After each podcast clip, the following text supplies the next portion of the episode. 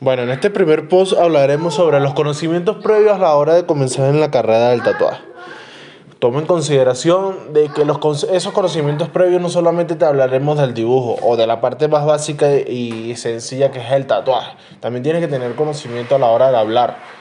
Conocimientos en marketing, redes sociales, sistema digital o diseño digital, computación, conocimiento previo en, mantenimiento, bioseguridad, higiene, primeros auxilios, que no todos los tatuadores que puedo ver o observar en las redes sociales y en los videos de, diversos canales no mencionan los primeros auxilios.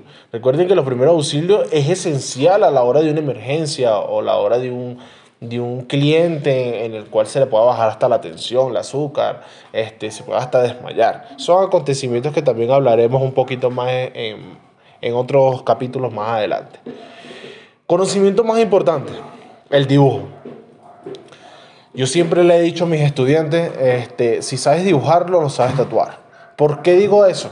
Porque al dibujarlo, sabes cómo aplicar las técnicas, cómo aplicar presión, sabes cómo se constituye o se construye el diseño. ¿Sabes qué es lo que debes hacer antes de tatuar? No estoy relacionando la piel con una hoja. Es totalmente diferente la hoja de la piel. Pero el tener un conocimiento previo de qué mecanismos puedes utilizar en tonalidad, sobre todo, tamaño, textura, relieve, contrafondo, claro oscuro, contraste, en la hora de hacer un diseño te facilita mucho a la hora de hacer un dibujo. Y más que todo en realizarlo en un tatuaje.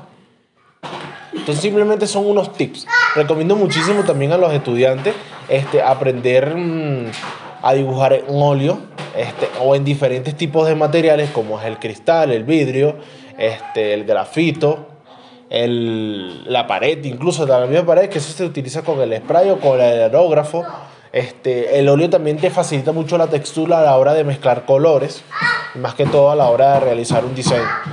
Entonces, estos son conocimientos previos nada más. Conocer tu lápiz es como conocer la tinta que vas a utilizar. Un ejemplo preciso, la tinta negra, existen variedades de tonalidades, del 00 hasta el 100%, o con la que mejor conocen es la triple black o la real black. Este, es igual en un lápiz. Un lápiz que es HB es una tonalidad estándar o un tipo media, pero se dividen en dos, que es tonalidad tipo B, que es BU, B2, B4, B6, B8, que son tonalidades más oscuras, y H, H2, H6, H7, que son tonalidades de tipo clara un lápiz se utiliza, la, dimensión H o la categoría H se utiliza para hacer bosquejos o bocetos a la hora de hacer un dibujo. Y los lápices tipo B se utilizan para solidificar o remarcar, resaltar, que sería la mejor palabra, el diseño acabado. Entonces, esto es solamente un conocimiento previo. Más adelante, quizás, este, dependiendo de los comentarios, dependiendo de cómo se vaya desenvolviendo este post, este, iré agregando conocimientos del dibujo, conocimientos previos de alguna que otra cosita. También noto que hay diferentes tipos de personas que no solamente se basan en hacer el diseño a mano. Ahora todo eso es Procreate o utilizar tablet, este, impresora, y están perdiendo lo esencial de la mano. Entonces, obviamente uno tiene que ir con los avances, pero lo básico hace lo que eres hoy en día. Así que por eso en uno de, mis tantos videos comenté a, a, ciertas personas que me mencionaron este, el hecho de que el inicio hace el maestro. Todo final tiene un inicio y todo inicio tiene un final. Así que hablaremos de ese conocimiento. ¿Qué es otro conocimiento que hablaremos también más adelante? El conocimiento a la hora digital. El conocimiento digital, estamos hablando no solamente de computación, teléfonos, eh, tablets, eh, diseño digital, es tener conocimiento al tipo de computación, al tipo de Android y conocimientos previos en esta área. Esto te facilita muchísimo a la hora de presentar un diseño a un cliente.